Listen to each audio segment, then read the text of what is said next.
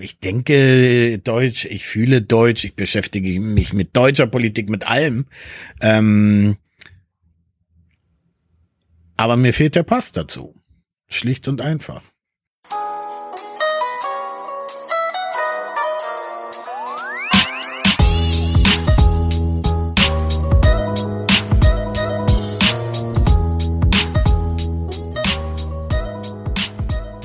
Ja, herzlich willkommen zu einer neuen Folge von Halbe Kartoffel. Mein Name ist Frank Jong und mein Gast heute ist Andreas Frutiger. Hallo, danke für die Einladung. Habe ich den Namen richtig ausgesprochen? Frutiger? Absolut richtig, ja. Ja? Mhm. Und das ist ein Schweizer Name. Das ist mein Schweizer Name. Wir kommen aus dem Berner Oberland. Da gibt's ein Dorf, das heißt Frutingen. Und ich vermute mal, Frutiger kam dann aus Frutingen, ja. weil wir aus dem Nachbardorf aus Hilterfingen dann sozusagen die Familie von meiner väterlichen Seite vom Thunersee direkt eben aus Hilterfingen kommen. Und aber es sind nicht beide Elternteile Schweiz. Nein, meine meine Mutter war Deutsche. Mhm. Ähm, als sie sozusagen mein Vater geheiratet hat, war es noch so, dass du als wenn ein Schweizer Mann war, wurdest du als Frau nicht mal gefragt, ob du dann eingebürgert wirst, sondern das hat die eher automatisch dann die Frau als Frau Peter Frutiger auch noch. Ach so, stimmt. Selbst ihr Vorname ist weggefallen. Oh Gott. In der Schweiz herrschen leider oder es ist ja besser geworden, aber früher noch ziemlich heftige Ansichten. Auch die Post ging immer an Frau Peter Frutiger, nicht an Frau Erika, sondern ja, ja, Thema Wahlrecht, Schweiz etc. Frauen ist ja kein leichtes. Hm. Okay, wir wollen mal Fakten schaffen und äh, zwar mache ich das immer mit der Passkontrolle. Mhm. Du hast mir deinen Pass freundlicherweise hier schon hingelegt. Äh, für mich zum ersten Mal der Schweizer Pass. Ganz rot, so ein kleines Büchlein. Das ist der Reisepass, nehme ich an. Oder ist das der normale? Das ist der normale Pass. Es gibt da noch eine ID-Karte. Ah, okay. So ein Personalausweis, wie man es in Deutschland kennt, gibt's gar nicht. Und den trägst du immer bei dir, diesen Pass hier? Den trage ich immer bei mir. Ähm, den kriegt man hier in der Botschaft ausgestellt. Hm. Sehr unkompliziert, nicht wie beim Bürgeramt, sondern und okay. mit Termin, sondern man geht wirklich easy hin und das ist dann ein Ding von drei Wochen, dann hat man den neuen Pass. Mir fällt auf, der sieht sehr schön aus, sehr stabil. So, dann wollen wir mal schauen. Also, Frutiger Andreas Peter. Das heißt, du hast den äh, Namen deines Vaters genau. noch bekommen. Äh, am 16. Mai geboren 1969. Mhm. 1,77 Meter.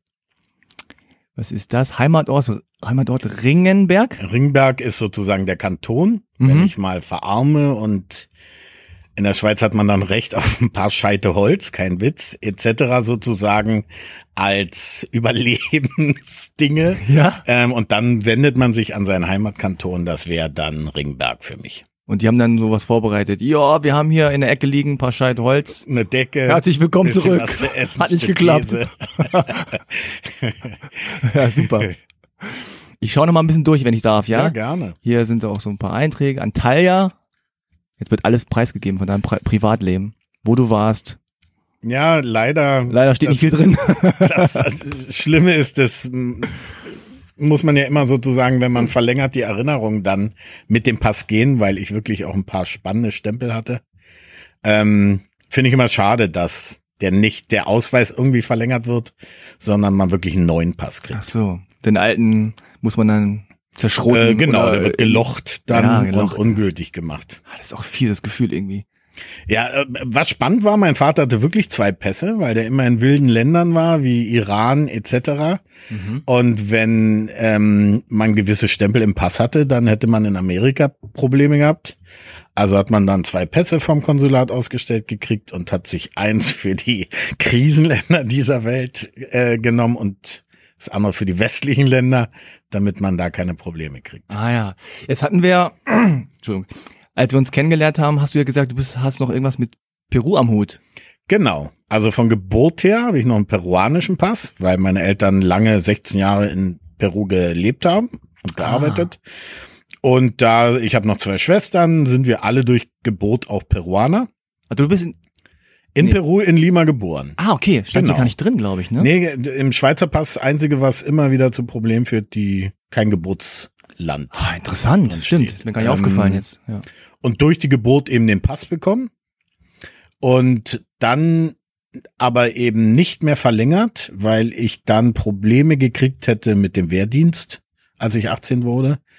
Ich hatte den großen Vorteil, dass ich sozusagen, dass ich nicht deutsch war. Ich merkte in meinem Umfeld, alle fingen an, sich Sorgen zu machen. Oh, wir müssen zum Bund. Berlin hat ja noch mal eine Sonderstellung. Ähm, bei mir waren es aber so die, die Jahrgänge in meinem Umfeld, die teilweise noch später gezogen wurden. Die waren dann so um die 21, aber dann gab es eine Regelung, dass teilweise eben sie dann doch noch angeschrieben wurden. Da habe ich gemerkt, eben, oh, die haben Probleme, die ich nicht habe.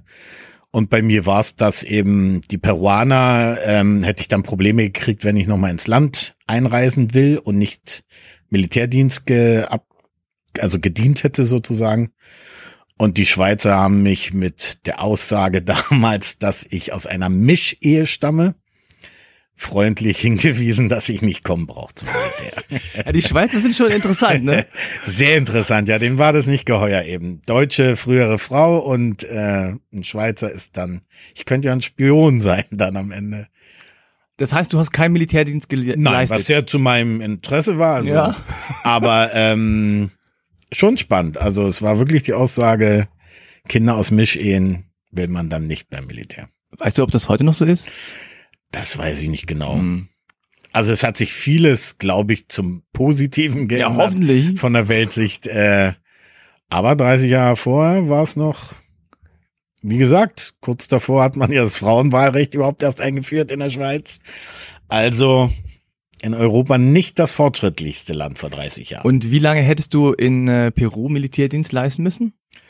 Na, laut Aussagen meines Vaters ähm, werden die Regeln dann ziemlich äh, offen gehandhabt. Also er sagte, teilweise wird da auch mit einem LKW über die Dörfer gefahren. Und wer eben nach 18 aussieht, kommt drauf. Und, du, und, komm her. Ja, kein Witz. Wow. Und muss wohl dann äh, sozusagen äh, seinen Militärdienst antreten. Äh, die haben ja auch immer Probleme gehabt innerhalb des Landes. Ich glaube, das hat sich zum Glück auch gebessert zu der Zeit mit dem leuchtenden Pfad. Eine sozusagen ähm, ja, Rebellenorganisation, die gegen den Staat immer gekämpft hat. Mhm. Ähm, also ich glaube, da wäre es auch wirklich nicht lustig gewesen, beim Militär zu dienen. Das ist generell nicht so lustig, glaube ich. Ja, und auch eben auch überhaupt nicht meine Weltanschauung. Ja. Insofern war ich schon froh. Aber es ist eben immer, wenn dir einer etwas verwehrt, dann entsteht in einem ja, ich will doch zur Luftwaffe. Warum darf ich nicht? ja, das, also das finde ich echt interessant, dass die einfach sagen so, oh nee, Mischehe ist uns jetzt irgendwie zu funky hier. Ja. Ähm, ja es ist irgendwie, wer weiß, was da passiert. Es ist uns nicht geheuer. Na, das Witzige ist, dass die Schweizer ansonsten ja teilweise enorm fortschrittlich sind, was Drogenpolitik angeht etc. Also eine sehr offene Demokratie, aber du merkst eben an, an gewissen Ecken und bei gewissen Themen, dann ziehen sie sich dann doch sehr konservativ zurück und haben eigene Ansichten, die uns fremd sind, aufgrund einfach, dass wir dann schon 30 Jahre voraus sind. Ja, interessant. Ich habe etwas vorbereitet, ähm, das heißt Klischee-Check. Das mhm. mache ich jedes Mal mit meinen Gästen. Äh, immer so ein bisschen anders und es geht darum, dass ich einfach checke für mich, was habe ich für Bilder im Kopf? Wenn ich jetzt höre Schweiz, Peru, äh, Deutschland, was gibt's da für Klischees? Was habe ich äh, für Bilder im Kopf, für Ideen? Und das äh, werde ich jetzt mal bei dir abfragen. Mhm. In dem Fall habe ich jetzt erstmal ähm, etwas gemacht, was heißt entweder oder. Das heißt, ich gebe dir zwei Begriffspaare und du sagst einfach, welches Begriffs, welcher Begriff für dich da irgendwie äh, näher liegt. Okay. Ja. In dem Fall ist es Schweiz gegen Peru. Mhm. Ja, Deutschland lassen wir erstmal außen vor. Okay, ähm, also die erste Frage ist, Peru spielt gegen die Schweiz Fußball. Klassiker. Für wen bist du? Oh, da zerreißt es meine Seele. Ähm, hatte ich gerade nämlich fast die Situation. Nicht Schweiz, Peru, aber Peru, Neuseeland und meine Schwester wohnt in Neuseeland. Da waren wir schon. Und da hat ähm, Peru gewonnen und hat sich qualifiziert jetzt für die WM ja. und die Neuseeländer sind mir auch ans Herz gewachsen. Ja, da ging es ja richtig um was. Ne? Ja, ich glaube, ich würde aber trotzdem für die Schweiz ähm, sein in dem Fall, weil ähm, da kommen so Kindheitserinnerungen von meinem Vater durch, der immer, der war Eishockey-Fan und jede Eishockey-WM gab's ja jährlich eine WM im Eishockey die Schweiz haben nie was gerissen, aber er saß jedes Mal vom Fernseher, hat sich die Schweiz angeguckt und da ist wahrscheinlich bei mir hat sich das Trikot eingebrannt. Ähm, insofern schiele ich schon immer auf die Schweizer. Mhm. Jetzt muss ich eben doch, weil du sagtest Peru, Schweiz, meistens, also der richtige Konflikt ist dann Schweiz, Deutschland. Und okay. da habe ich mich auch schon ertappt, dass ich dann mehr für Deutschland war. Ah, okay. Aber vielleicht aufgrund dessen, dass die Schweiz nie was reißt und die Chancen dann höher sind, dass wenn ich, ich, genau. ich passe mich sozusagen wie eine ja. Fahne im Wind an. Ja, ja, kenne ich, kenne ich. Man guckt ja dann immer und denkt, ja, okay, also Deutschland könnte die WM gewinnen zum Beispiel die Schweiz sind eh raus oder so. Genau. Und dann ist man natürlich eher für Dann lieber die anderen, genau. Ja. Okay. Ähm, Salsa oder Skifahren? Beides überhaupt nicht. Also Skifahren, Salsa. Beides gleichzeitig wäre die richtige Antwort gewesen.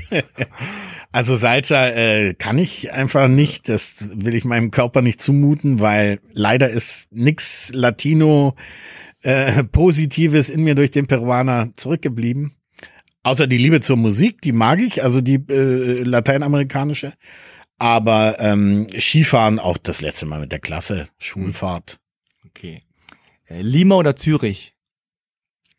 Lima würde ich gerne wieder mal hinfahren. Zürich sehe ich ab und zu, aber Lima würde ich sehr, sehr, sehr gerne mal wieder mir anschauen. Mhm. Anden oder Alpen? Die Alpen dann schon. Die liebe ich, das auch viele Kindheitserinnerungen und ja. Mhm. Machu Picchu oder Mat Matterhorn? Da ich ähm, in Peru schon war einmal, durch meine Eltern nochmal, als ich 15, 16 war und wir uns das alles angeguckt haben, ähm, würde ich mich fürs Matterhorn entscheiden, weil da war ich noch nicht. Also mir das näher anzugucken. Wir waren immer in einer anderen Gegend, Jungfraujoch etc. Mhm. Ähm, beides wunderschöne Gegenden, kann ich jedem nur empfehlen. Mhm. Spanisch oder Schweizer Deutsch? Deutsch heißt das so? Schweizerdeutsch, ja. ja ähm, Schweizerdeutsch. Es gibt ja eine Regel, wenn man es nicht kann, soll man es nicht mal versuchen. Habe ich schon gebrochen. Und, na, und ich auch. Ähm, man muss eben dazu sagen, ich wurde Spanisch großgezogen. Dann sind wir nach Peru ein Jahr in die Schweiz. Dort wurde ich dann sozusagen das erste Mal auf eine deutsche Schule und dann haben sich meine Eltern umentschlossen. Ich war der letzte der Kinder sozusagen ähm, in der Reihe, der ähm, noch nur Spanisch gesprochen hat. Äh, wurde ich dann sozusagen Deutsch umgeprägt von der Sprache her. Ähm, insofern ist bei mir nicht mehr viel Spanisch übrig geblieben. Meine Schwestern ah. sprechen beide noch. Und bei mir gibt's diese Kindheits Befehle, vamonos, auf geht's, mhm. apurate, beeil dich, kajate, sei ruhig, also all das, was man den Kindern im Alltag 20 Mal sagen muss, das hat sie noch verwurzelt, aber ähm, sprechen würde ich mir nicht zumuten. Und bei den Schweizern hat mein Vater, der wirklich Urschweizer war, mir immer klar gemacht, lass es sein, wenn du es nicht wirklich kannst. Schweizer Schokolade oder Coca-Blätter. Ja, Schweizer, ja, ja. Schweizer Schokolade. Okay. Schon mal Coca-Blätter ge gekaut? Äh, nee, noch nicht. Aber ähm, da er rechtlich nicht weiter verfolgt werden kann, weil er schon tot ist, leider mein Vater.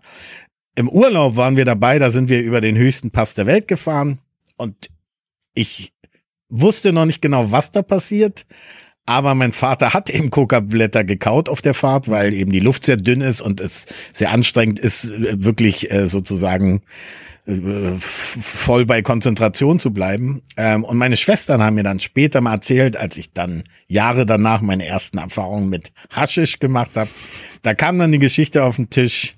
Na, weißt du nicht mehr, als wir da, da, da hat Papi doch Coca-Blätter gekaut, als man sozusagen sich hm. unter den Geschwistern ausgetauscht hat. Und danach denk, aha, der Schlingel. Das war also doch kein Kaugummi. Nee. äh, Goldkette oder Schweizer Taschenmesser? Schweizer Taschenmesser.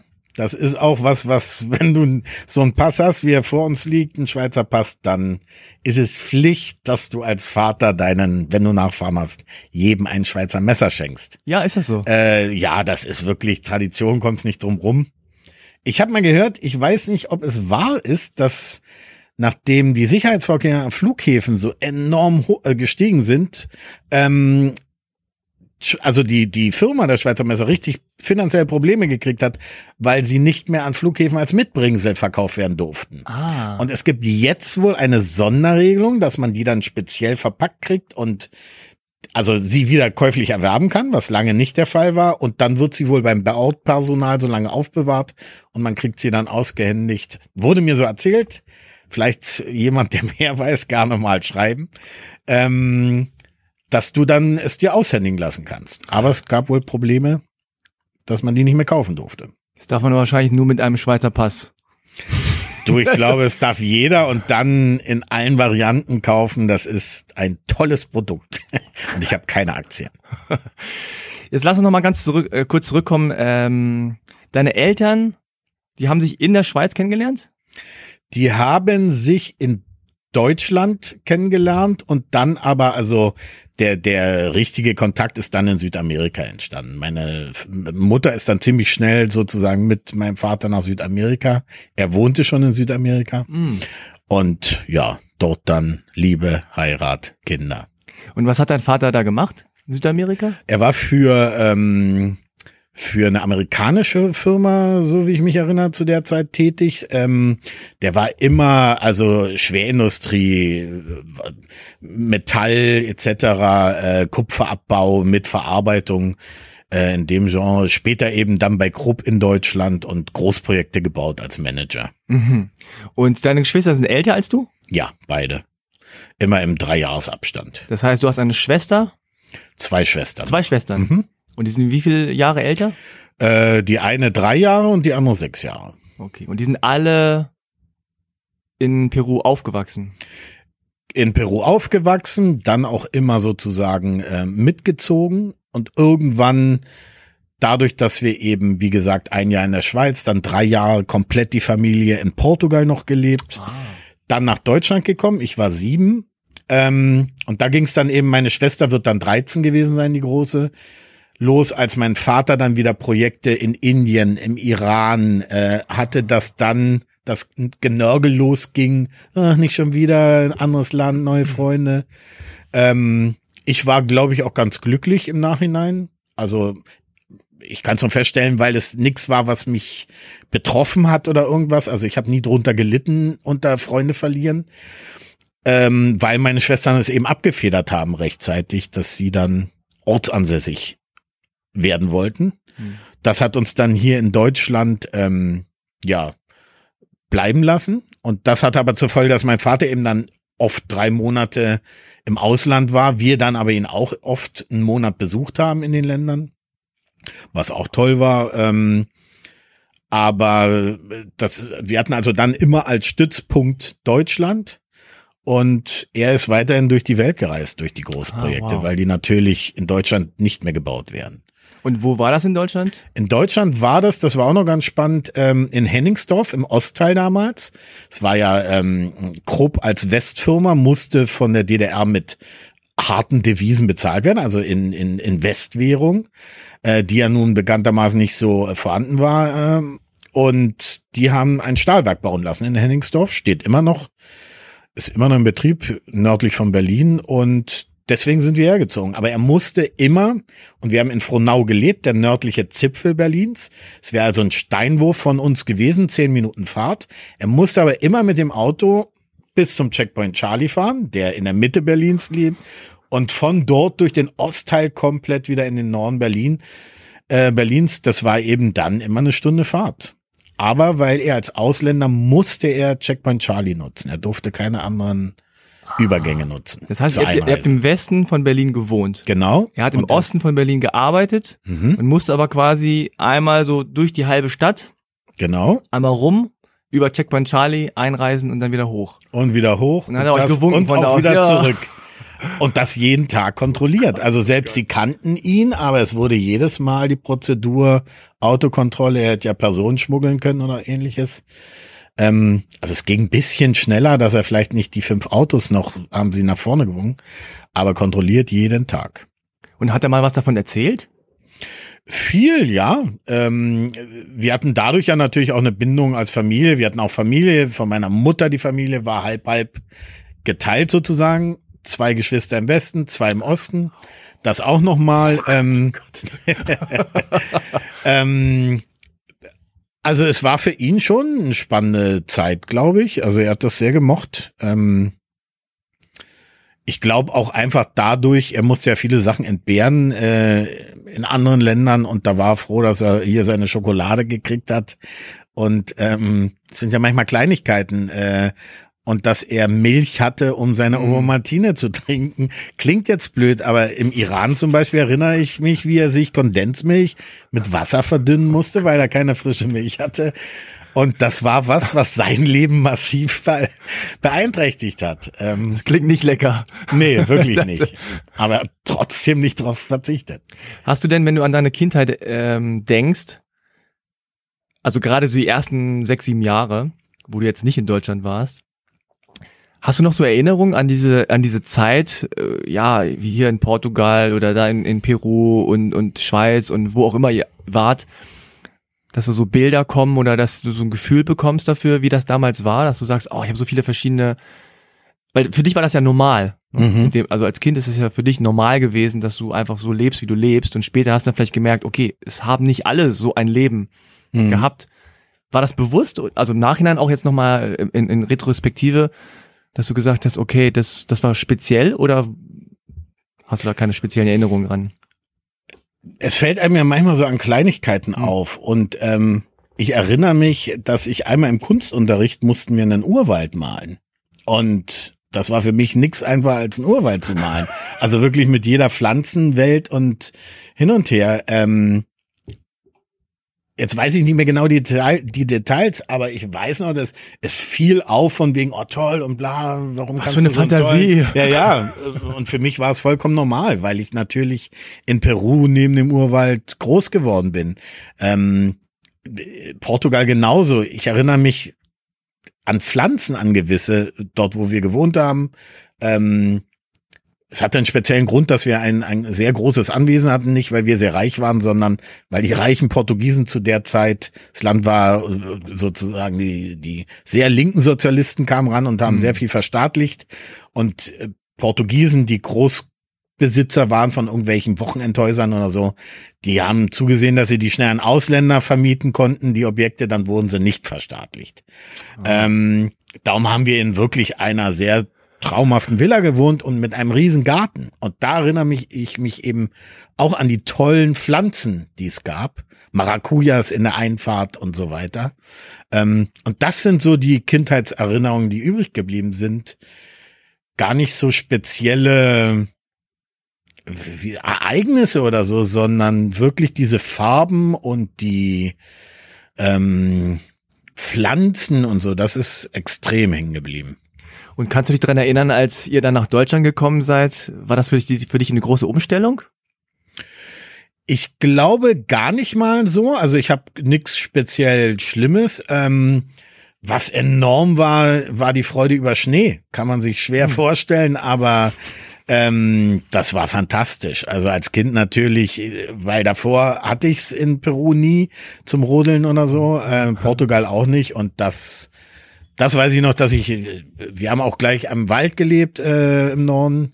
Und nur, wenn Schnee lag, war ich zehn Stunden draußen und kam halb erfroren wieder. Ja, jetzt denkst du dir, ach Mensch, so ein bisschen Sonne. Ja, ja. Sonne Portugals oder Peru wäre nicht schlecht. Jetzt ist eigentlich. andersrum, ja. Hast du denn mit deinen Schwestern viel darüber geredet? Also haben die dir viel später noch erzählt, wie das damals war in, in Peru oder in Portugal, weil die auch schon ein bisschen älter mhm. waren?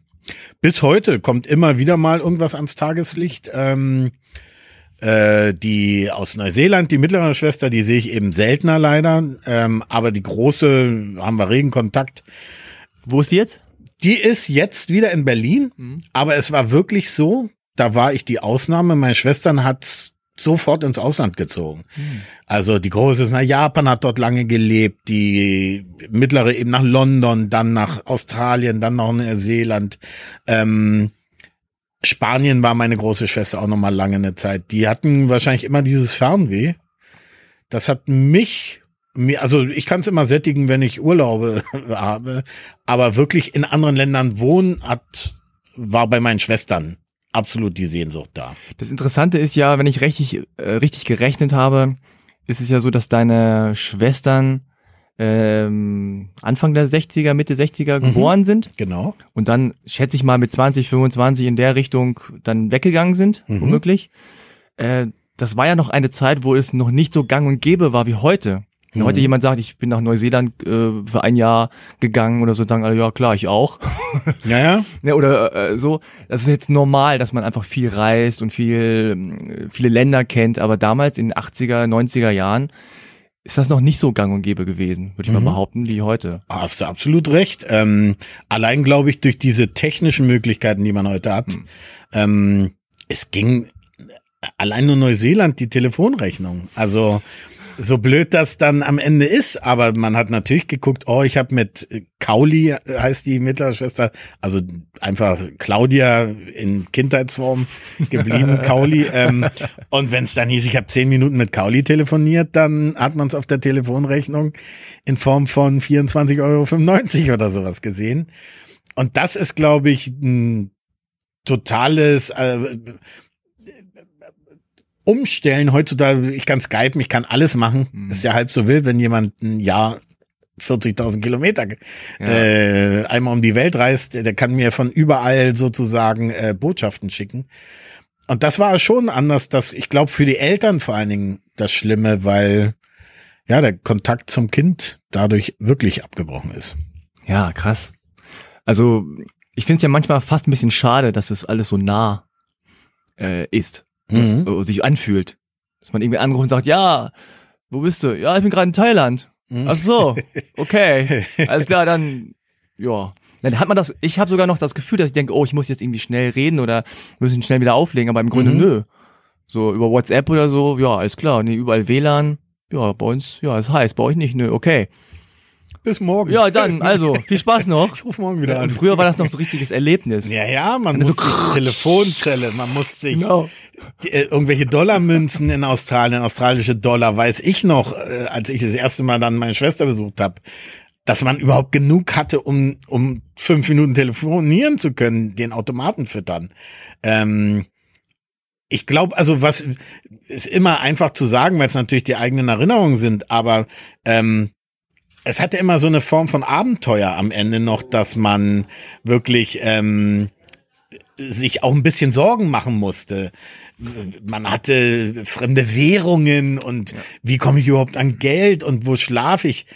Heutzutage, ich kann schon vorher 30 Berichte lesen, wie mein mein Schlafplatz aussieht und 30 Empfehlungen, ob es gemütlich ist oder nicht. Ja, du kannst mit Google Earth an jeden Punkt der Welt äh, reisen quasi. Man kann kaum nur auf die Nase fallen. Also dann hat man sich eben die Bewertung nicht durchgelesen. Ja. Und das war anders früher. Und wenn es dann doch passiert, weil man auch einfach so hohe Erwartungen hat mittlerweile, ne? Mhm. dann ist man äh, einfach auch enttäuscht. Früher war das einfach tatsächlich so ein bisschen Sprung ins kalte Wasser.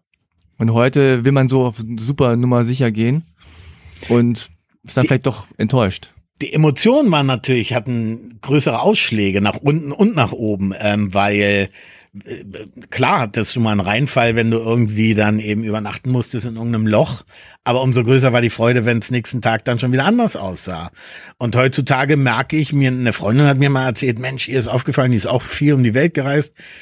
Die Leute, die sitzen abends zusammen und unterhalten sich fast nicht mehr, sondern gucken alle nur noch in ihren Laptop, auf ihrem Mhm. iPad oder irgendwas, wo sie die nächsten Tage verbringen Mhm. und kommunizieren nicht mehr miteinander, meinte sie schon schade, hat sich irgendwie verändert. Ja, man ist auf jeden Fall weniger im Jetzt.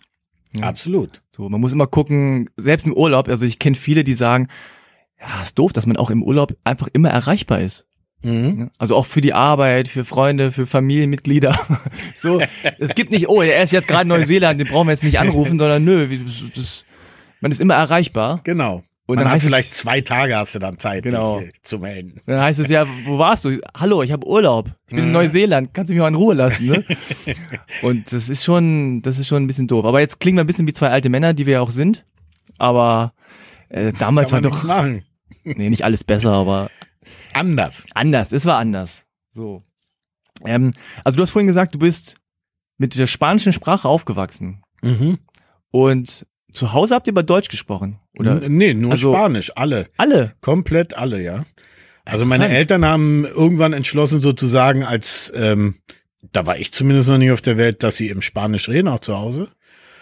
Und ähm, es sah auch so aus, dass sie auf ewig eigentlich in Spanien bleiben, äh, in Spanien, Peru bleiben wollten. Ähm, wie so oft kam dann eine Militärdiktatur dazwischen, äh, dass sie gesagt haben, ist dann doch besser nach Europa wieder zurück. Ähm, aber wir haben Spanisch all gesprochen, ja.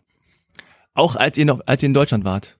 Ähm, da dann nicht mehr. Aber ich glaube, in der, das Jahr in der Schweiz sozusagen fing an, dass wir durch die Schule etc. dann wirklich Deutsch als äh, ich als zweite Sprache, die dann irgendwann meine erste Sprache wurde, ähm, angeboten bekommen haben. Aber da hat sich dann vieles wurde immer beibehalten, also so geflügelte Worte. Ja. Aber ähm, es wurde dann mit sozusagen dem in Portugal war es noch ein Tick anders. Da wurden auch sozusagen, da kam noch Portugiesisch dazu, mhm. was meine große Schwester in der Schule gelernt hat.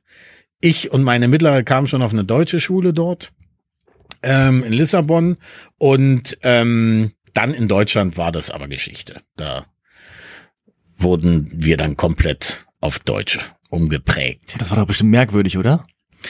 Ja, für mich am Schluss habe ich mich immer gewundert, warum meine Schwestern, vor allen Dingen die Große, enorm sprachbegabt ist und ich eben nicht mehr das Spanisch äh, sprechen kann etc.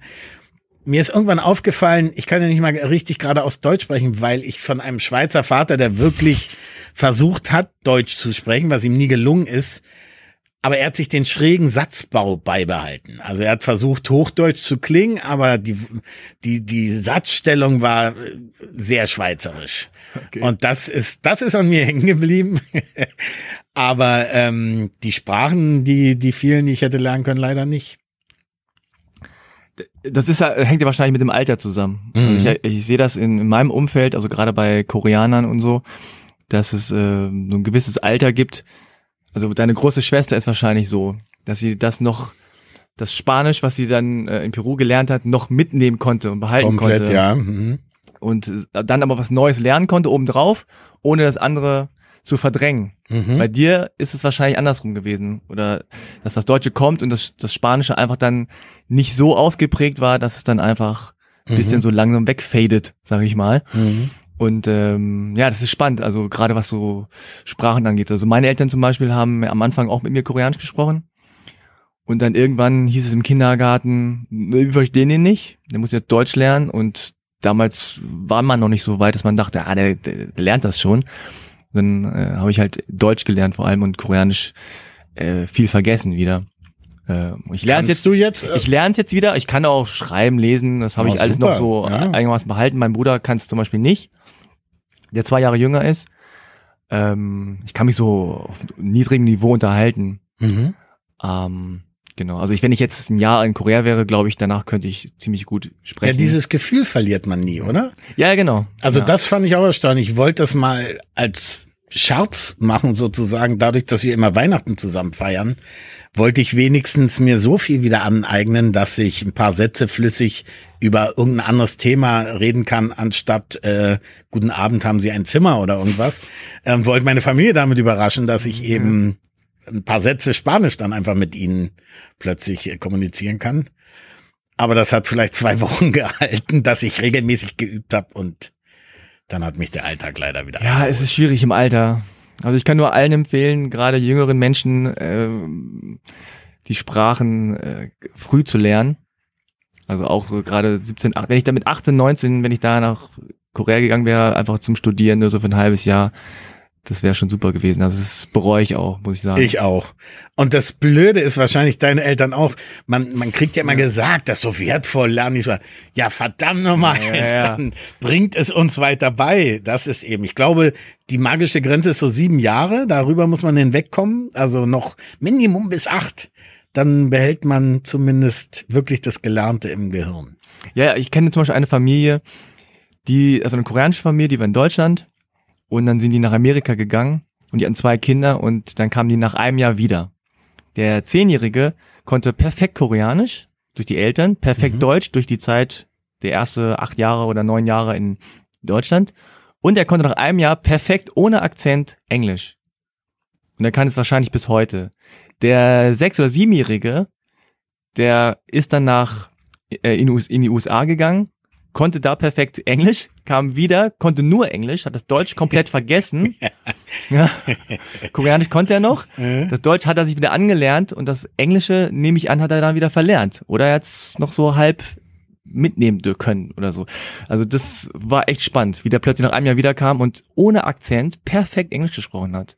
Ja, und es gibt doch nichts Schöneres. Also ich hätte mir so gewünscht, ich einmal, ich habe dann mit einer Freundin war ich in Mexiko und das ist so schade, weil die Leute ganz anders mit dir umgehen. Ja.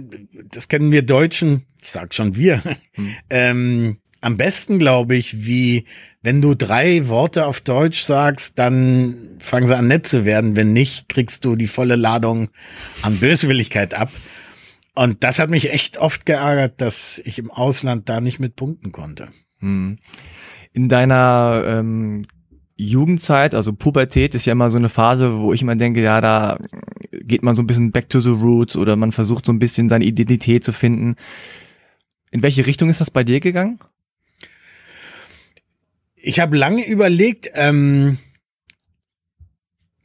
ich glaube, ich habe mich schon immer als Deutscher habe ich mich also äh, deutsch nicht gefühlt. Ich glaube, ich habe so eine so eine Ersatzbefriedigung gefunden, dass ich mich irgendwann in die Stadt verliebt habe und mich immer extrem als Berliner gefühlt habe, mhm. weil ich habe gemerkt, in der Schweiz bin ich nicht Schweizer, da habe ich keine Chance. Ähm, Peru fehlen mir die Berührungspunkte und ähm, anmaßen, dass ich irgendwie sagte, ich fühle mich sehr deutsch, wollte ich mir, also fand ich irgendwie, würde ich übertreiben, wenn ich das sagen würde. Aber ähm, an Berlin habe ich nie was kommen lassen. Also ich glaube, ich habe dann irgendwie wie so eine Übersprungshandlung wirklich dann gesagt, ja, Berlin und Berlin und Berlin und Berlin und wir Berliner sind anders. Aber es ist auch ähm, typisch Berlin auch. Das schon, mhm. aber nicht typisch für einen Schweiz-Peruaner. ähm, ja. Weil natürlich, wenn du mit, seitdem du sieben bist hier aufwächst, ähm, ich denke Deutsch, ich fühle Deutsch, ich beschäftige mich mit deutscher Politik, mit allem. Ähm, aber mir fehlt der Pass dazu. Schlicht und einfach. Hm. Aber wenn jemand mir mein Berlin nehmen wollen würde, würde ich auf die Barrikaden gehen und es hm. verteidigen. Sehr interessant, weil dir sieht man jetzt nicht an, dass du schweiz-peruanische Wurzeln hast. Mhm. In dem Sinne. Ähm, das hat wahrscheinlich bei dir auch im Alltag nicht so eine Rolle gespielt jetzt für andere, oder? Dass die dich anders gesehen haben. Null. Ähm, ich habe immer gesagt, ähm, und das ist überhaupt nicht meine Ansicht oder äh, das soll jetzt nicht komisch klingen, dass ich wie so ein Nobelausländer bin. Wenn ich also gesehen habe oder Probleme wahrgenommen habe, wie mit anderen Menschen umgegangen wurde, habe ich mich ja eher gefühlt, als ich bin einer von denen. Warum mhm. behandelt ihr mich nicht genauso? Warum habe mhm. ich die Probleme nicht? Bis mir eben genau das irgendwann klar wurde. Naja, weil es wirklich nur das Äußere. Das kann also gar nicht von den Personen, die diese Menschen irgendwie verbal attackieren oder ähnliches. Ähm, es ist einfach kurz gedacht. Es ist wirklich nur die Optik, die in ihnen anscheinend irgendwas auslöst. Ähm, es hat mich schon irritiert und darum dachte ich, aha, ich werde also von meinem Umfeld behandelt wie ein Nobelausländer, so habe ich es für mich ein Wort gefunden.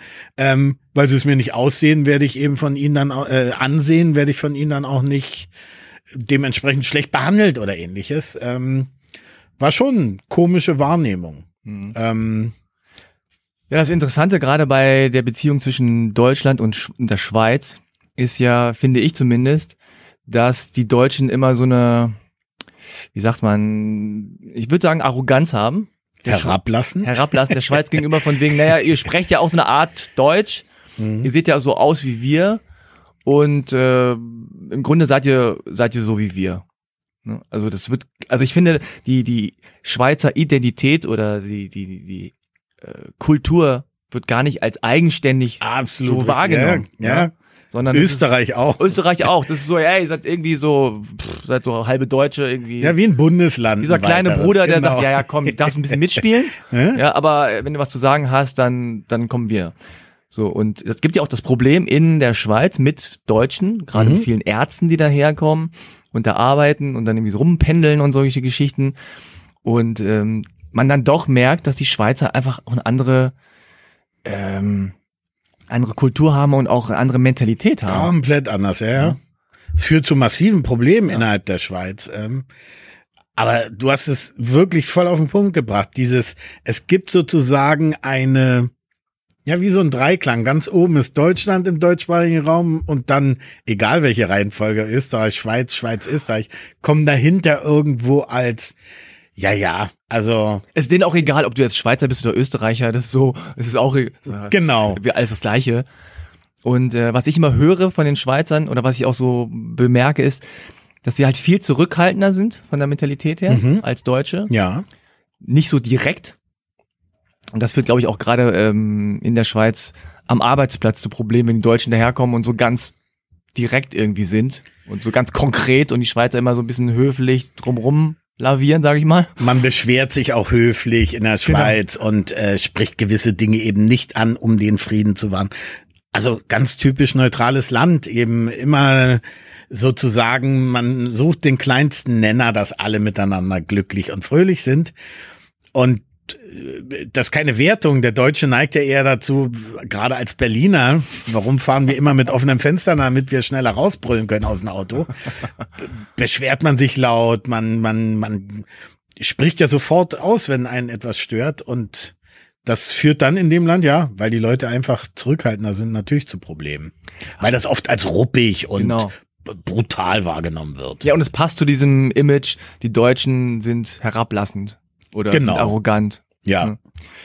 Gab es denn eigentlich äh, Probleme bei dir im Elternhaus aufgrund dieser Mentalitätsunterschiede? Also der Vater, der aus der Schweiz kommt und der Sohn, der sich als Berliner Junge irgendwie äh, identifiziert und sieht?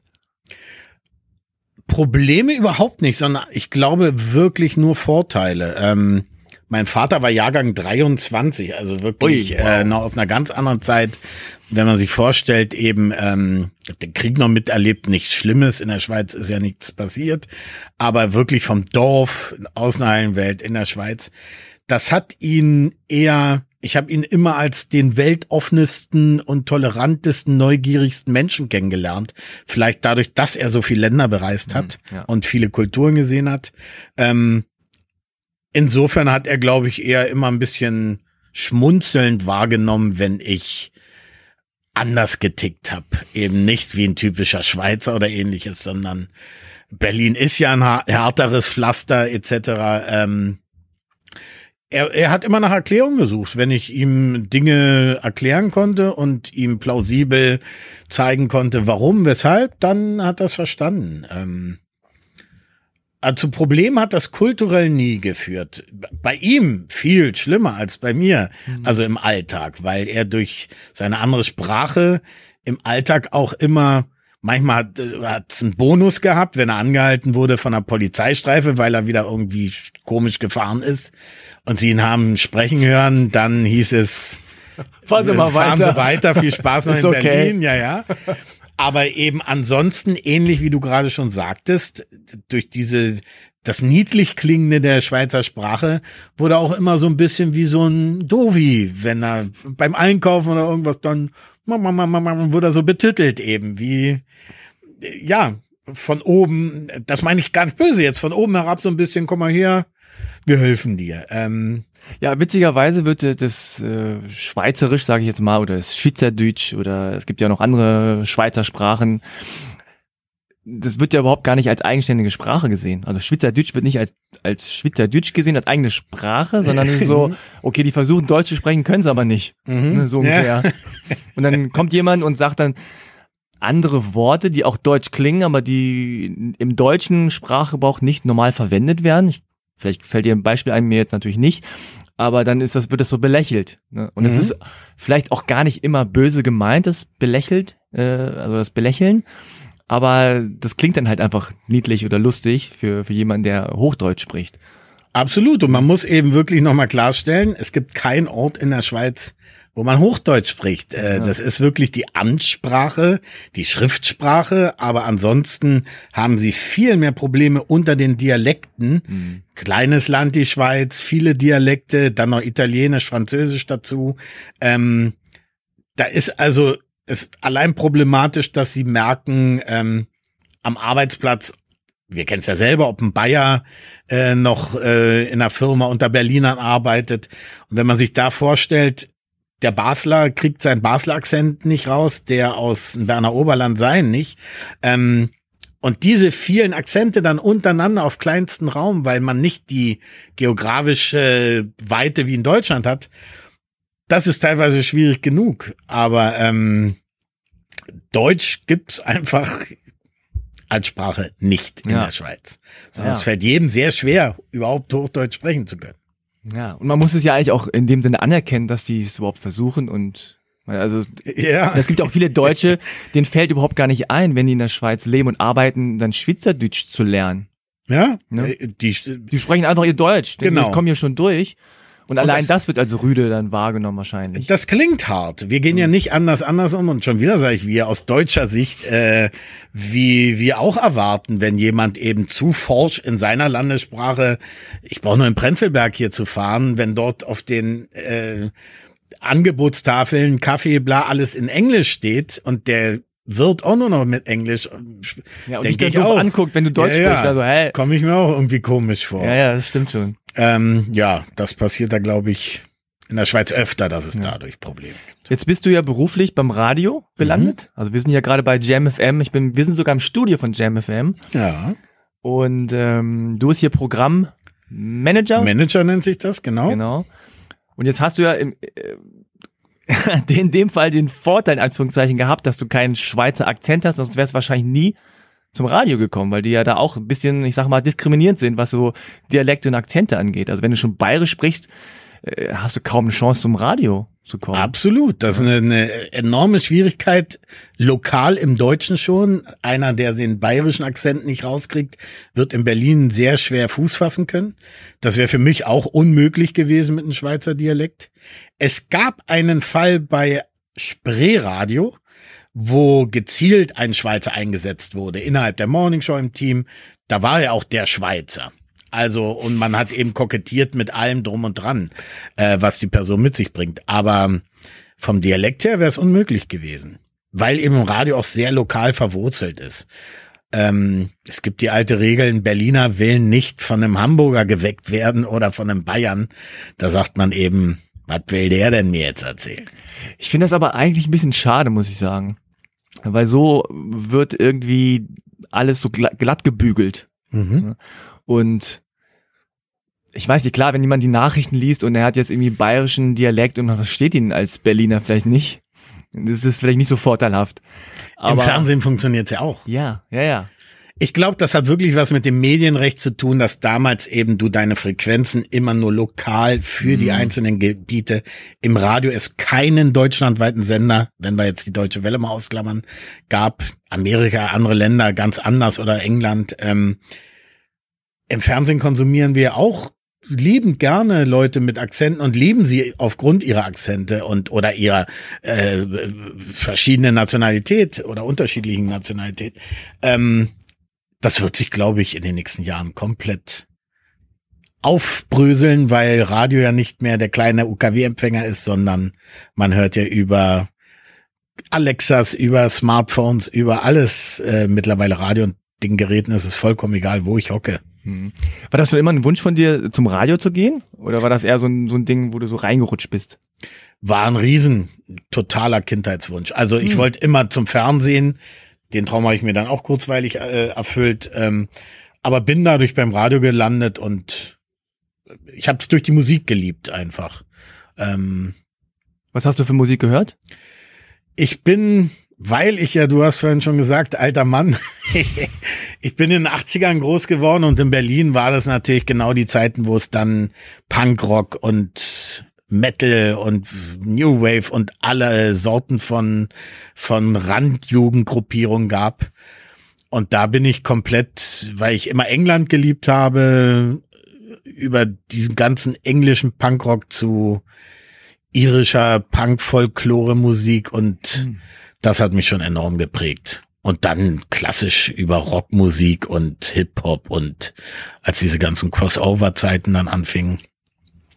Aber die Wurzeln, das, was mich wirklich in der Jugend komplett infiziert hat, war britischer Punkrock. Ja, lustig, weil jetzt bist du bei JamFM und JamFM ist nicht so bekannt für den britischen Punkrock. Na, bis jetzt noch nicht. Ich gebe mir Mühe. eher so, wie, wie hieß es früher immer, oder vielleicht auch jetzt immer noch Black Music. Mhm. Ist ja ein bisschen ein komischer Begriff, finde ich, aber äh, also R&B, Soul, äh, noch, Dance-lastig auch genau, Hip-Hop mittlerweile. natürlich viel. Mhm. Ähm, machst du hier manchmal so, so, so eine alte Mannrunde und sagst, kommt mal her hier, ihr Kiddies. Sind ja alle relativ jung, die hier arbeiten. Ja. Ich erzähle euch mal früher, ne, als hier noch, weiß ich nicht, Billy Idol am Start war. Den kennt ihr alle nicht. Den habe ich nicht gehört. ähm, nee, mache ich nicht, weil es gibt, glaube ich, nichts Schlimmeres. Ja. Also ich erinnere mich noch an meine Jugend, wenn mir irgendwie einer versucht hat zu erklären, dass die Beatles oder die Stones cool sind, da wollte ich mich übergeben. Sehr Das ist komisch, wohlhörig. ne? Das ist ist- ganz, man darf nicht denken, an alle da draußen, Warnung, man darf nicht denken, dass die Musik, die man gehört hat, für junge Menschen cool ist. Sie ist uncool, egal was man gehört hat. Und bist du denn offen für neue Strömungen? Absolut. Das genieße ich sehr. Äh, ich, ich ist vielleicht dann nicht, dass ich mir die Musik, äh, dadurch, dass ich so viel Berührung den ganzen Tag mit Musik habe, lege ich mir grundsätzlich wenig Musik ein, sondern ich konsumiere dann eher weitere Radioprodukte und gucke, was macht die Konkurrenz, was machen wir, klingt's gut. Aber ähm, ich liebe es sozusagen, von den jungen Mitarbeitern hier jung gehalten zu werden, weil ähm, es ist einfach spannend. Es ist total witzig, wenn man diese Welt auch kapiert, weil man wächst einfach irgendwann raus, dass man sie aus dem Alltag heraus verstehen könnte. Und das ist saulustig, wenn das Jugendwort des Jahres gerade E-Bims geworden ist und ich bin keiner von denen, dem man es erklären muss, weil ich eben es im Alltag noch durch diese jungen Personen erlebe und es ist saukomisch, aber auch schon längst wieder out. Insofern, Ja, also dieses Jugendwort, das hat mich schon früher immer aufgeregt, als es noch, als ich noch Jugendlicher war. Das war immer äh, zeitverzögert. Ja, zeitverzögert und es ist immer hinterher, wenn es überhaupt mal also es war- Überhaupt den Geschmack genau, trifft. genau, überhaupt trifft, Moment, ja. Ja, ja. Aber also ich bin ja jetzt äh, ein bisschen jünger als du, also 76er Jahrgang. Mhm. Aber selbst ich, Das zählt in den Altershöhen schon nicht mehr. Sind Ja, wir fast gleich alt. also ich bin immer schockiert, ehrlich gesagt, wenn ich Leute treffe, die in den 90er Jahren geboren sind und dann realisiere, dass die ja gar nicht mehr so jung sind. Also die sind auch in den 20er. Ja, ja, ne? du, wir haben gerade als Oldie-Sendung bei JamFM eine 2000er-Show installiert. Das ist unsere Oldie-Sendung. Und wenn du Schande. dann die Menschen beobachtest, wie die abgehen, wenn diese Musik kommt und das ihre Erinnerungen sind, da dachte ich auch, alles klar.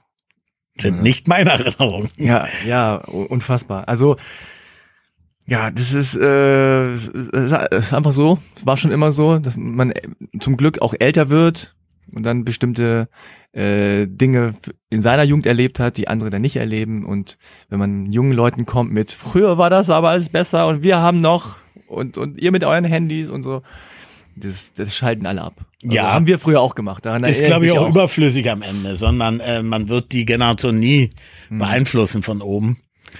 Äh, Ich finde, da ist so viel Spannendes. Ich muss ja das, was mir nicht mehr gefällt, nicht konsumieren, nicht kopieren.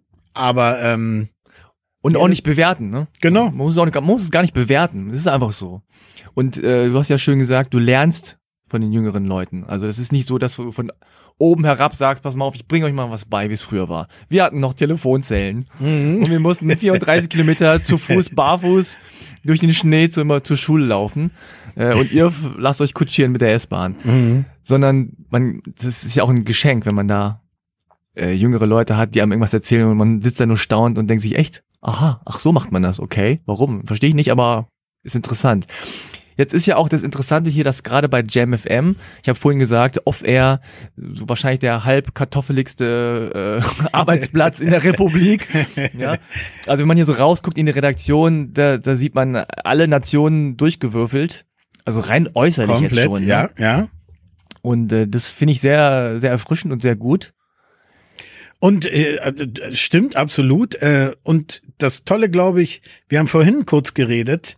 Ähm, und es fällt gar nicht auf. Also ich habe die Wahrnehmung selber gar nicht mehr, dass hier was anderes ist, sondern das Tolle, was an, an dem Punkt, dass es so eine Art von Normalität kriegt, ähm, äh, dass es wieder normal ist. Ja. Und ähm, das ist das Schöne, dass eben wirklich ich schätze mal zehn, zwölf Nationalitäten hier zusammenkommen jeden Tag und es null Probleme gibt damit. Ja, ja, vor allem, weil halt alles halbe Kartoffeln sind, also alle natürlich einen deutschen Hintergrund haben, so die Genau, geboren ja, sind, die ja. aufgewachsen sind. Man hat einen deutsch, Nenner ne? irgendwo zusammen Genau. und ist dann doch so unterschiedlich. Ja. Und ähm, aber jetzt in deiner Radiozeit war das schon immer so, dass jetzt bei Jam FM, also wenn du jetzt wirklich mal so bewusst drüber nachdenkst, weil jetzt ist es für die Realität und ganz normal. Überhaupt nicht. Mhm. Ähm, ich habe Ähnliches mal erlebt bei Kiss FM, da war ich Ja. auch vor pff, auch 17 Jahren. Ähm, da war es schon, aber da war es wirklich auch noch das, oh, da ist was Oh, ganz anders. Der Migrantensender. Äh, ja, ja, also ähm, ja, wie sozusagen die Keimzelle, der Ursprung von. Hm. Aber ansonsten war das Flippigste, was man mal erlebt hat, der Quotenamerikaner oder so, der dann eben auch so gesprochen Ja, so, hat. hey damit Leute, alles klar, hey, wow. what's up? Ähm, und das war das Wildeste, was man sich getraut hat, glaube ich, im Radio. Ja. ähm, da haben sich die Zeiten zum Glück, kann ich nur sagen, enorm gewandelt. Ja. Ähm, beste Beispiel Nationalmannschaft, dass es eben komplett unsere Gesellschaft widerspiegelt und nicht irgendwie aussieht wie die schwedische Nationalmannschaft. Übrigens auch bei der Schweizer Nationalmannschaft. Ne? Komplett, wobei ich da sagen muss, jetzt grinse ich, weil in, in Deutschland ist es, glaube ich, wirklich Abbild der Gesellschaft, besten Fußballer, die es gibt und hin und her.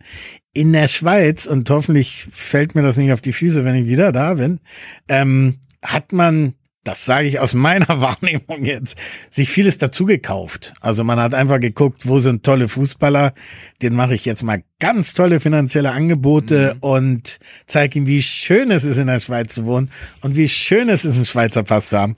Und hat sie ihm eingebürgert. Da ist es nicht aus, was ja der Schweiz auch nicht schaden kann am Ende. Aber da war nicht zuerst die bunte Bevölkerung Mhm, da okay. und hat dann die Nationalmannschaft ergeben, sondern man hat die sich, habe ich manchmal den Eindruck, ein bisschen gebastelt. Aber wenn man jetzt das so interpretieren möchte von deiner Zeit, als die gesagt haben, oh, du bist jetzt so ein Misch, Mischschweizer, dich wollen wir nicht im Militär haben, zu, Super. hey, du bist doch Absolut. irgendwie so, warst doch schon mal in der Schweiz, kannst doch gut Fußball spielen, komm doch zu uns. Ganz genau. Und Ist das doch nett. akzeptiert wird. Genau. Und man sich auch dann als blonder, bläuiger Schweizer, wenn es sowas gibt, keine Ahnung, dann auch identifizieren kann Genau. damit. Äh, Finde ich super. Also so Und ich glaube, da habe ich dann auch der Schweiz Unrecht getan. Ähm, sie hat sich wirklich gewandelt. Also in kürzester Zeit von eher konservativ, ängstlich in offen und, und nicht immer. Gab auch ein paar komische politische Dinge manchmal. ja, Ähm, aber äh, ja, am Ende in das bunte Europa, wie es heutzutage ist. Ja. Ja, ich glaube, glaub, es geht auch gar nicht anders. Also rein durch die Reisetätigkeiten der Menschen, die einfach auch zugenommen hat, kommt ja immer mehr was rein. Ne? So, ich kenne auch viele Koreaner, die wollen, wenn die in Europa sind, die wollen immer in die Schweiz. Die wollen immer zum Jungfern, wie heißt das Jungfern? Jungfernjoch, Genau, Jungfernjoch. äh, Jungfrauenjoch. Ja, Jungfrauenjoch. Mhm, Ja, ich- genau, ich da fährt eine Bahnhof, Genau. sau teuer. Ich kannte das überhaupt nicht, aber die wollen da immer hin. Ja, ja. Asiaten sind, glaube ich, momentan die Finanziers der ganzen Schweiz, weil es wirklich, die haben die Preise so angezogen, ähm, dass denen der Tourismus von klassisch Europa weggebrochen ist, Amerika auch enorm Verluste. Ohne Besucher aus Asien wäre die Schweiz wahrscheinlich schon bankrott. Ja, siehst du mal. So ist das heutzutage. Ja, vielen Dank. Nee, was ich noch fragen wollte vorhin, ist ja, ähm, dass auch diese Multikulti-Redaktion oder dieses Interesse äh, an, an von Menschen, die jetzt nicht nur deutschen Hintergrund haben, auch ein bisschen durch die Musik kommt, würde ich Mhm. mal behaupten. Also Kiss FM, Jam FM, da, da spielt eine andere Musik und es war auch schon immer so, als jetzt auf diesen Mainstream-Sendern. Mhm. Ja. Und dadurch glaube ich, äh, bei mir war es auf jeden Fall auch so als Jugendlicher, dass ich viel Jam FM gehört habe, weil es da einfach Hip-Hop gab, andere Musik gab, ähm, als jetzt auf anderen Sendern, auf NDR 2, damals in Hannover, wo es echt schreckliche Musik lief. Mhm. Ähm, und ich glaube, dadurch kommt natürlich auch dieses, dieses Multikulti-Geschichte ähm, zustande. Absolut. Und das Schöne ist ja, ich bin jetzt in Gedanken noch parallel zu dir mitgegangen, dass du suchst ja immer, ich habe mir, glaube ich, auch damals Musik gesucht, wo ich mich ausdrücken konnte, ich bin anders, etc. Hab da mein, mein Heim gefunden, sozusagen. Ich kann mir vorstellen, dass du vielleicht, ähm, wenn du mit deinen Eltern aus einem anderen Land hergezogen bist, eben auch dir eine Musik dann suchst, um ja, eine Identität irgendwo zu kriegen, dich ausdrücken zu können, Gleichgesinnte zu finden. Insofern sind wahrscheinlich die schneller auch in Form von als Black Music noch nicht so hip war, etc., ähm, dass sie einfach mit äh, sozusagen einem Migrationshintergrund schneller waren in, in, in Entdecken von gewissen Musikformen.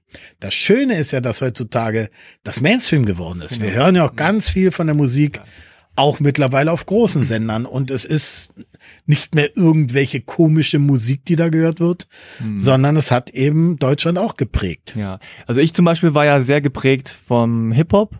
Mhm. Einfach, weil das so die Sprache der Unterdrückten ist und äh, es ist schon lustig, aber du hörst dann als, als 12, 13, 14-Jähriger, hörst du amerikanischen Hip-Hop und identifizierst dich mit den Schwarzen in Amerika, mhm. weil die mhm. da in Anführungszeichen unterdrückt werden oder mhm. nicht in mhm. Anführungszeichen, aber auch äh, schlechter ähm, behandelt werden. Und hier selbst ich jetzt äh, bin nicht schwarz, ja, und es ist eine ganz andere Situation hier in Deutschland, aber trotzdem habe ich mich damit identifiziert. Absolut. Und natürlich wirst du geprägt und als ich äh, jünger war, da gab es auch in dem Sinne gar keinen richtigen deutschen Hip-Hop. Das fing dann erst an, mhm. ne, mit Advanced Chemistry und dann kam mal diese ganz andere Strömung mit Fanta 4 und so.